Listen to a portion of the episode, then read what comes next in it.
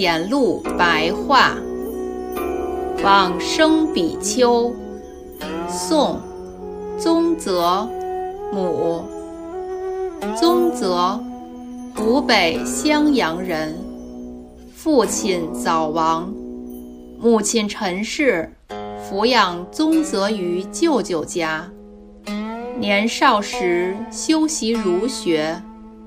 广博通达世间典籍，年二十九岁，礼拜真州长芦寺的秀禅师出家，深明禅宗心要。哲宗元佑年间，公元一零八六年至一零九三年，住持长芦寺，迎接母亲。住于方丈室东边的屋子，劝母亲剃发出家，念阿弥陀佛。前后经七年，母亲临终时毫无疾苦，安然念佛而往生。宗泽自己认为报答亲恩的孝心已经尽了，因此。遵从依循庐山莲社的规约，创建莲花盛会，普劝僧俗大众学习西方净土不可思议的妙观，然后专持佛名，回向发愿，期望能够往生净土。他自己做文章来倡导说。以念佛为有念，以往生为有生，这是一般的常见；以不念佛为无念，以不求往生为无生，这是被邪见所迷惑。念而无念，生而无生，这是佛法中的第一义谛。在真如实际。清净平等的究竟境界来说，是不受一尘一垢所染着的。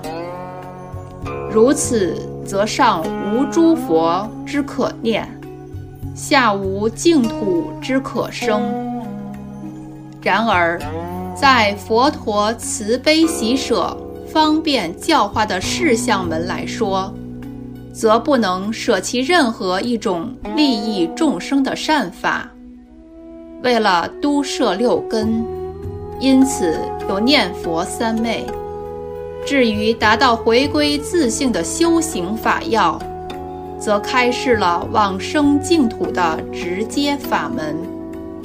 所以，终日念佛而不违背于无念，炽然的祈求往生。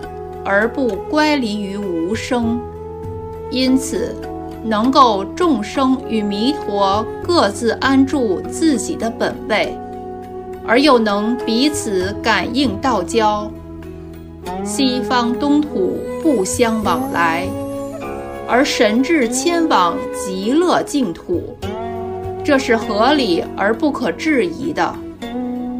故经典云。若人闻说阿弥陀佛，执持名号，乃至世人临命终时，心不颠倒，即得往生阿弥陀佛极乐国土。如来世尊虽然分折服和摄受两门，是现分别居住在污秽的世界和清净的国土，然而。探究诸佛圣人的本意，难道只是以娑婆世界、丘陵坑坎、五趣杂居、土石诸山、贵恶充满，如此浊恶的世界来令人厌离，而以极乐国土、黄金为地、七宝行树高耸参天？楼阁宫殿具足七宝，莲花盛开，四色交映，这些美妙的境界，来令人心愿而已吗？实在是因为出发心入于佛道的众生，忍力仍未深厚，必须凭借着净土的因缘，以为增上进步的助力。何以故？娑婆世界，释迦牟尼佛已经灭度，弥勒佛尚未下生，而极乐国土，阿弥陀佛今现在说法。娑婆世界，观音世智，只闻其圣名而无能亲近；而在极乐国土，观音世智两位圣人。时时能够亲近而为殊胜的善友，娑婆世界，诸魔竞相兴起，恼乱所有的修行人；而在极乐国土，大光明的境界之中，决定没有魔恼之事。娑婆世界，邪恶的音声到处扰乱。女色妖质而多欲，极乐国土，水鸟树林结宣妙法，正报清净庄严相好，没有女人苦恶之身。凡是修行人增上善缘的圆满具足，再也没有如西方净土那样殊胜的了。然而，信根浅薄的人，却偏偏生起怀疑、毁谤。我个人曾经这样思维讨论：此娑婆世界的人，无不厌恶俗家的喧噪烦恼，心目清净寺院的安宁寂静，因此。如果见到有人舍世俗之家而出家，则会不断的鼓励赞叹。如今娑婆世界的痛苦，何止是俗家的喧噪烦恼而已？极乐国土的悠游快乐，又岂止是相当于寺院的清净寂静而已呢？所以。明知道出家生活的悠闲安适是美好的，而却不愿意往生更殊胜的极乐净土，这是第一个令人感到疑惑不解的地方。在此娑婆世界，跋涉万里，艰辛勤苦，遥远的寻求善知识。就是为了开发本性明了心地，抉择正法，超脱生死。而极乐世界阿弥陀佛，无论色身、心力，以及庄严净土的功业，都非常殊胜。再加上愿力宏深。只要一听闻到阿弥陀佛演说的圆顿法音，则所有众生无不明了器物无生法忍。既然愿意辛勤地参访善知识，而却不愿意往生净土亲见弥陀，这是第二个令人感到疑惑不解的地方。广大丛林、僧众云集的道场，是大家乐于亲近安居的地方；而人众较少的道场，人们则不愿意依止亲附。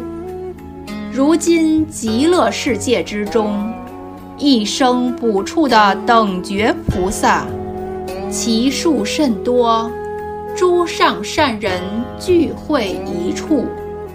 既然想要亲近丛林，而却不心目仰望和极乐世界的清净大海众聚会一处，这又是第三个令人感到疑惑不解的地方。这个娑婆世界的众生，最长的寿命不过百岁而已，而童年无知，年老时又衰残糊涂，疾病兼杂，以及昏沉睡眠等等，又占了一大半的时间。虽然是菩萨，投生在这个浊恶的世界。仍然有隔音之谜，而声闻也还有出胎的昏昧失意。那么人一生当中，如此寸金难比的宝贵光阴，十分之中几乎消失了九分，未到不退转的境界时，轮回生死的痛苦。实在令人恐惧寒心。反之，极乐世界众生生者皆是寿命无量，只要一旦脱至莲花的花苞，就再也没有死亡的痛苦。同时，在修行的道路上相续而没有间断。直截了当，一直到证得无上菩提为止。所以往生净土，就可以获得阿毗跋致，而成佛的日子，也决定可以指日期待。有人愿意痛苦流转于娑婆世界，短暂幻灭生命，而竟然不愿意往生极乐净土。受无量寿命的快乐，这是第四个令人感到疑惑不解的地方。如果能够位居不退转之地，证得无生法忍的果地，虽然在欲望诱惑的境界，也没有欲望之心，居住在尘垢之中，而不为尘垢染着。有这样的能力，才能兴起无缘大慈，运行同体大悲，回入娑婆尘劳，和五浊恶世的众生同事共处，而随缘度化。如果是那些对佛法稍有浅薄见闻，有一点简单的智慧。或者稍微与少许的善法相应，便自称永远跳出四生的流转，高升超入十地菩萨的境界，便诋毁呵斥极乐净土，而却单恋沉溺在娑婆五欲的世界之中。等到死亡时，闭起双眼。毫无所得的空自归去，然后辗转流浪于六道之中，与牛马等畜生并肩而卧，或者渐渐地步入地狱。不知道自己是什么根器的人，却想要自比于大成全巧示现的大菩萨。这是第五个令人感到疑惑不解的地方。因此，经典说，应当发愿，愿生彼国。那么，如果不相信诸佛真心诚意的劝诫言语，不愿意往生西方极乐净土，这岂不是迷惑颠倒吗？如果能相信诸佛诚实之言而求生净土，则三界的系缚不能拘束，世界的成住坏空也不能伤害，永辞人间的八苦，没有天上的五衰，极乐世界尚无恶道之名，何况有时？阿弥陀佛，只有开示一成究竟之义理，决定没有三成的教法，皈依自性一体三宝，刹那之间便至十方奉事如来。一旦亲蒙佛光照触身体，万千的尘祸自然暗暗的消亡。在极乐世界里，以如来的法味滋养心神，六种神通顿时具足，三十七品助道妙法应念之间。都能圆满成就，三十二种随类应化身，周遍十方刹土，度化一切众生。